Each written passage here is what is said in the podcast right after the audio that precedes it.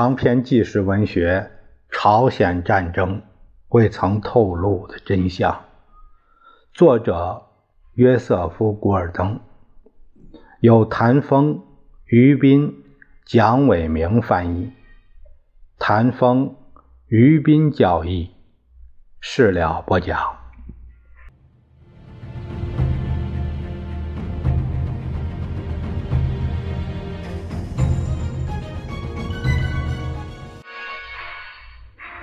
接下来我们继续第十六章的内容。这个小题目是华盛顿考虑撤退。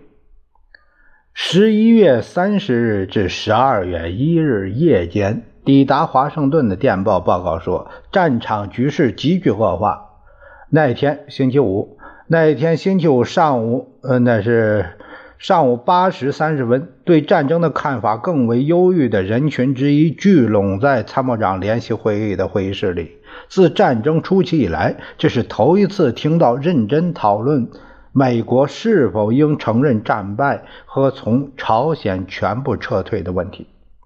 一个关键的问题是，迪安·艾吉逊所说的，在联合国里，我们的朋友中实际存在惊慌状况。他说：“很多人抱怨美国领导地位的破产，而且目前的困难是麦克阿瑟将军的错误行动造成的。”艾吉逊认为，为了欧洲安全，恢复团结是至关重要的。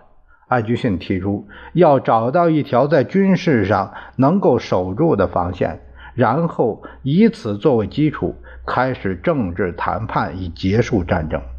他也看到了危险。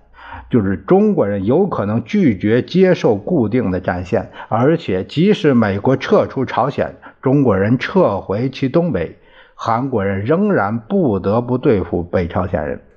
问题是那样做将使我们处于何种境地呢？无论如何，艾吉逊说，我们必须在朝鲜有所行动，而且我们也必须有所行动。以反击在德国急剧复苏的中立主义。艾吉逊打算下周去联合国大会发言，但美国首先必须有一个意见一致的行动计划。艾吉逊想听听军方的意见。如果不能在军事上守住一条战线，那么我们就会面临一系列新的问题，而且必须考虑各种不同的情况。布雷德利将军只能提出悲观的设想，除除非第十军重新部署，否则很难稳住一条战线。现在还说不准。如果我们在东部损伤惨重，就没有足够的兵力守住一条战线。布雷德利提到，有情报说来自满洲的交通运输极其繁忙。他说，我们可能不得不后退得更远。他重复了参谋长联席会议经杜鲁门批准于头天晚上告知麦克阿瑟的指示。从联合国部队的任务来看，没有必要守住腰峰部以北的地区，除非从有关部队的安全考虑，他可以不必顾及这一地区。但是，最有利的做法是什么呢？艾吉逊问。布雷德利和劳顿·克林斯将军都没办法回答。结果是，马歇尔将军要克林斯当天前往日本和朝鲜，以寻求某种答案。海军参谋长弗雷斯特·谢尔曼说：“从战略的观点看，美国应该离开朝鲜，撤至日本列岛。”他指出，然而放弃朝鲜对日本是危险的，因为朝鲜那里有机场。因此，美国应该守住朝鲜封腰部，并把它作为一个长远的战略计划。谢尔曼对中国人一直听任联合国掌握制空权的做法感到惊奇。他对麦克阿瑟提出的允许他轰炸满洲机场的要求表示强烈的反对，即便未指名道姓。他说：“在我们的处境得到改善以前，我们不应干预这一局势。”目前保持边境我方一边的制空权利大于弊。如果俄军介入，我们大概无法保持制空权。但即便局势得到稳定，美国是否还要在牺牲大西洋防务的情况下派遣其他船只和军队去朝鲜呢？如果中国人派飞机参战，美国应如何行事？布雷德利不想对此预先做出决定。如果还击，就可能招来苏军的空军。那如果真是这样，我们也许不得不推迟出击。柯林斯将军坚决支持布雷德利。我们如果进行还击，他说，那就是对中国人的严重挑衅，而且有可能导致苏联空军甚至潜艇参战。到那会儿，唯一能够解救我们的就是使用原子弹，或者是使用原子弹相威胁。因此，我们应避免轰炸中国，即便这意味着我们的地面部队必定要遭受一些来自空中的打击。在克林斯看来，由于俄国人拥有弗拉迪沃斯托克、海参崴和另一翼的阵地，朝鲜是分文不值的。中央情报局的局长沃尔特·彼得尔·史密斯将军报告说，中央情报局的一份新的估计提出的情况比比以前认为俄国计划很快参战的看法要好得多。苏联的首要目标是挫败欧洲重整军备的任务。史密斯说：“他们可能不打算现在就和我们打仗，但如果他们能够使我们在亚洲陷入困境的话，他们是愿意打仗的。”这位中情局的头目的建议直言不讳。他说：“我们现在就应该撤出朝鲜，尽管我们的撤退解决不了问题。俄国人肯定认为我们不打算在亚洲打仗。”因而认为他们可以随心所欲地逼迫我们，他们可以使我们在亚洲消耗殆尽，与此同时挫败在欧洲重整军备的努力。国防副部长 Robert。洛维特力图使人们达成一致的意见。尽管朝鲜不是一个关键地区，但丢掉它可能会危害日本，因此最好是为政治目的守住朝鲜。我们应该重新部署部队，拖延争取时间，结果可能从朝鲜共同撤军。会议。就如何对付中国大规模空袭的问题进行了进一步的讨论。布雷德利和史密斯都认为，如果俄国真的支持中国人，美军将不得不撤退，并且有可能进行战争。柯林斯插话说：“那将意味着以原子弹相威胁，或是使用原子弹。”艾吉逊最后直截了当地提出问题：军方人士对接受停火并返回三八线有什么看法呢？他问道：“从军事观点来看，这是否是最佳选择？他们就是军界高级人士，他们是否会认为能达成这种安排已经是万幸呢？”布雷德利将军、克林斯将军和谢尔曼海军上将都表示赞同，尽管马歇尔和克林斯都说我们还不应该赞成此举。讨论结束时，马歇尔将军多少有些有气无力地说。接受停火将表明我方极为软弱，没有人愿意对这种说法再做讨论。于是，在一个小时的时间里，五角大楼会议室这个神圣之地，美国决定放弃在朝鲜获胜的任何想法，并决定以一条尚未确定的停火线为基础，尽量争取达成最好的协议，并撤出战争。美国在朝鲜将不能取胜。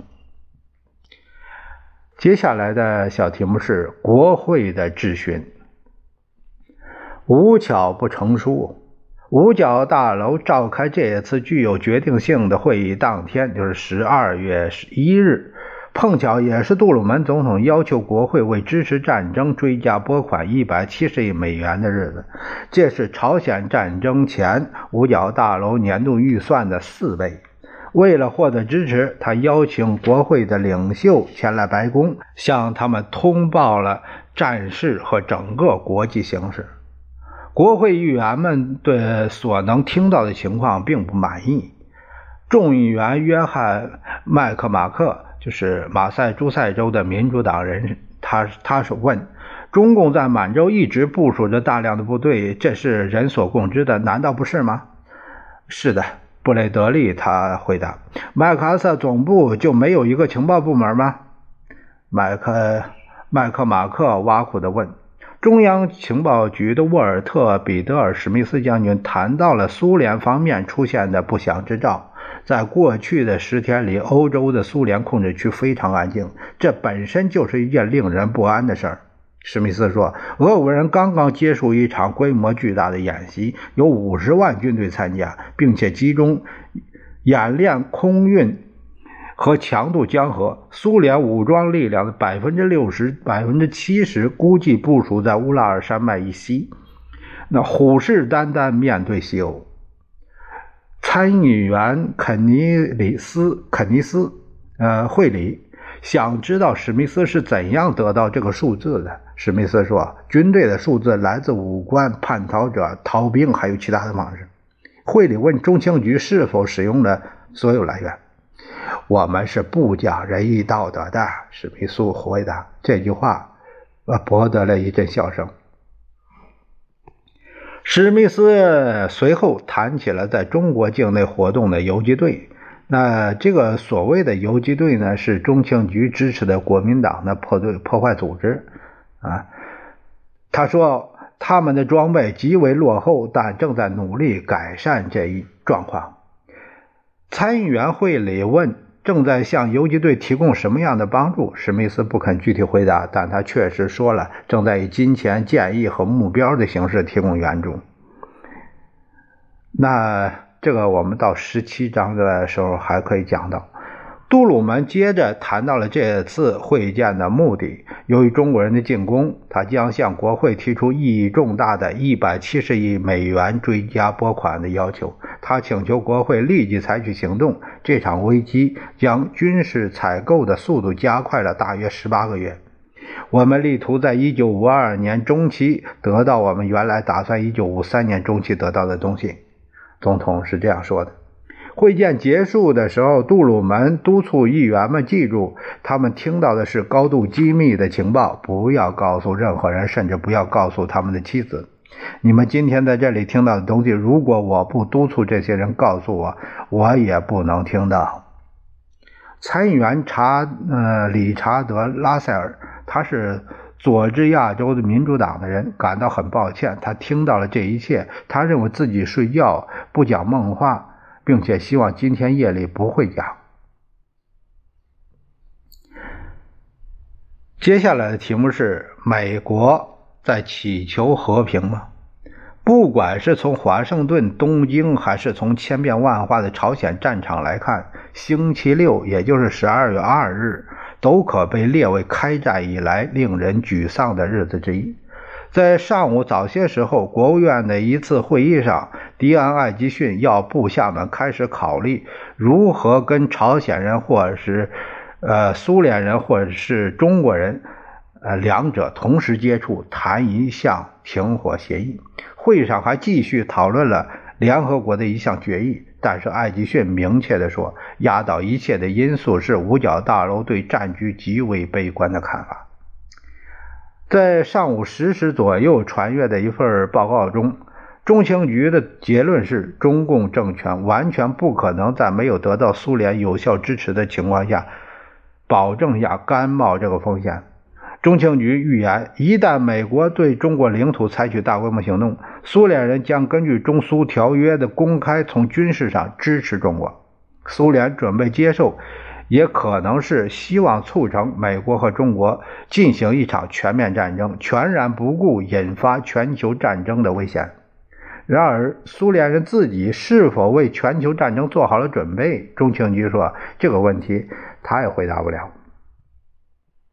在国务院国防部中情局工作人员的讨论持续了一整天。夜幕降临的时候，艾吉逊·马歇尔将军已准备好。去白宫向杜鲁门报告。布雷德利直言不讳，在四十八小时、七十二小时的时间里，军事形势啊将出现崩溃的局面。从后勤方面看，第十军可以在五天之内撤退完毕，但他对撤退的方式没把握。除非停火得到保证，第七步兵师可能会得救。位于港口附近的第三师能够撤出来，但。我们不能只把只把我们的部队撤出来，而丢下韩国首都师还有其他的师不管。马歇尔说：“如果众人发动空中攻击，甚至是一次敦刻尔克的这个撤退也可能会困难重重。马歇尔说：“解救我们部队，还是维护我们的民族荣誉，这让人进退两难。”杜鲁门问起了麦克阿瑟多次提出的越过边界作战的要求。艾吉逊说：“任何此类的决定都应该完全取决于他是损害还是有助于我们的部队。他认为我们需要在军事上做出极为准确的判断。”即如果破坏中国人的机机场，是否会引来俄国人？这一决定不应由麦克阿瑟做出，而应该由国防部长马歇尔在柯林斯将军的协助下做出。后者正在前往东京和朝鲜的途中。然后，艾吉逊试图提出撤换麦克阿瑟的远东美军司令的职务。他是以间接的方式提出这个建议的。艾吉逊提议。在这次危机期间，克林斯应待在东京。国务卿完全明白，陆军参谋长在那里将使麦克阿瑟处于从属的位置。我已经对麦克阿瑟的判断完全丧失了信心。艾吉逊在回忆录中他是这样写的：但是参谋长联席会议中没有任何人支持艾吉逊，他的建议在无人附和的情况下不了了之。这样。讨论又回到了联合国安理会可能采取的行动上。杜鲁门认为，这种行动充其量是一种缓兵之策。更为重要的问题是，中国人作为一项和解方案的报偿，将会提出要价。艾居逊认为，他们至少会要求我们回到三八线以南。马歇尔认为，他们不会只要求这一点东西。艾居逊认为，中国人的要求会逐渐加码。美国离开朝鲜。中国在联合国取得席位，中国放弃台湾，甚至让中国人参加对日和谈，其最终目的是把美国排挤出日本。没有人愿意承担向中国人提出停火的责任。马歇尔指出，现在离总统与埃德里首相的预定晤面时间还有三天时间，在此之前，这场危机将达到高峰。在采取任何明确的步骤之前，应该与英国人磋商。马歇尔认为有一个办法可以使美国面子上挽回来，最好是让埃德里先生提出一项和解建议，而不是由我们承担提出建议的啊负担。讨论又转向了国内方面的问题。艾吉逊希望尽快加强武装力量，由总统宣布全国进入紧急的状态。确立对物价、工资、生产的控制。杜鲁门对此表示同意。接着，他要艾吉逊、马歇尔和布雷德利第二天上午会见联席会议的参谋长们，之后立即向他报告。对陆对杜鲁门政府来说，朝鲜战争现在是一场挽回面子的行动。接下来题目是中国在联合国。与此同时，中国共产党的使者也抵达了成功湖的联合国总部。然而，西方与他们打交道的尝试全都徒劳无功。艾吉逊在一份给美国驻联合国外交团的呃通报情况通电中说：“中国人的态度毫无妥协和解之意，甚至与北京友好的使团同他们交谈尝试也被拒绝。中国人除了与苏联代表团有联系外，”其他所有代表团都拒绝来往。国务院希望对友好国家的政府施加压力，要他们根据被苏联人否决的安理会决议的精神，支持联合国大会谴责中国的决议。情况表明，中国代表在未得到北京的具体指示以前，不会采取行动。十二月一日深夜，印度代表贝内加尔劳。终于会见了中国的伍秀全将军，劳把他称为头脑冷静的士兵。在场的还有一位名叫乔冠华的职位稍低的顾问，他在中国外交部担任一些职务，包括国际新闻司的司长。老认为乔是中国代表团的智囊。是的，中国人可能会与印度人吃饭，但在四十八小时之内还不会。美国代表团的欧内斯特。格罗斯认为，劳在奉行一条软弱的绥靖路线。格罗斯在当晚的一次宴会上遇到了劳，劳把他拉到一边说：“中国人做好了准备与美方会谈，时间是第二天上午十点三十分。”格劳斯向国务院建议说：“由于劳常常行为冲动，我认为应该有所警惕。他认为劳的某些热情是政治上不成熟的结果，但他希望避免陷入圈套，那可能在联合国成员中造成虚假的希望。”格罗斯因此开始教训劳。苏联人在谈判中常常以装出希望、讨论的宣传伎俩来转移自由世界的注意力。他告诫劳不要陷入这种为人熟知的圈套之中。尽管美国人不急于与武将军会谈，但如果武将军有什么想法的话，随时洗耳恭听。在彬彬有礼的外交语言后面隐藏的信息，就是美国尽管小心翼翼。啊，疑虑重重，但是已经做好了接收中国人想要发出的任何结束战争的信号。接下来的题目是华盛顿惊恐不安。《纽约时报》的詹姆斯·莱斯顿颇有见地地总结了星期天，也就是十二月三日那一天华盛顿的情绪。他写道。今天首都的每一个官方的行动，来自东京的每一份官方报告、消息灵通人士对局势做出的每一次个人的评价，都反映出一种对联合国军在朝鲜处境的紧迫感，甚至是恐慌感，甚至是。